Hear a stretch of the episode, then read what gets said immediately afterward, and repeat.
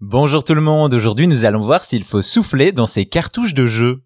On l'a tous fait, que ce soit sur NES, Super NES, Mega Drive ou même Game Boy, on a tous connu ce moment où notre jeu ne se lance pas. Et là, avec assurance, nous prenions la cartouche pour souffler dedans et réparer le jeu. Mais était-ce vraiment la chose à faire? Si aujourd'hui nous sommes habitués aux jeux vidéo sur CD, cela n'a pas toujours été le cas. En effet, jusqu'au milieu des années 90, le support le plus courant était la cartouche. Une technologie plus simple et peu coûteuse pour l'époque qui sera utilisée sur presque toutes les consoles. Cependant, ces cartouches sont l'objet de tout un tas de légendes urbaines qui persistent depuis des décennies. Parmi celles-ci, on retrouve sans doute la plus connue, quand une cartouche ne fonctionne pas, il faut souffler dedans. On l'a tous fait et pourtant, ce n'est pas du tout une bonne idée. En effet, souffler dans le support du jeu n'est qu'une légende qui a persisté grâce à la mémoire sélective.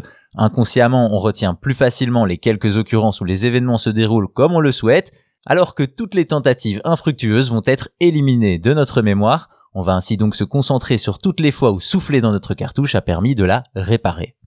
L'autre raison pour laquelle on a tous utilisé cette technique, c'est l'effet de comportement de groupe. Si on le fait, c'est qu'on a vu quelqu'un le faire ou nous dire que c'était efficace, et donc il n'y a pas de raison de ne pas les imiter.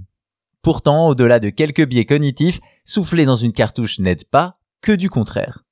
En effet, si l'on souffle dans nos jeux rétro, c'est en partant du principe que l'erreur est due à de la poussière. En réalité, ce sont des connecteurs de cuivre ou des broches du circuit qui sont mal alignés ou oxydés. Ainsi, ce qui répare la cartouche, c'est le simple fait de la sortir et la réinsérer dans la console, et pas un mystérieux souffle réparateur de jeux vidéo.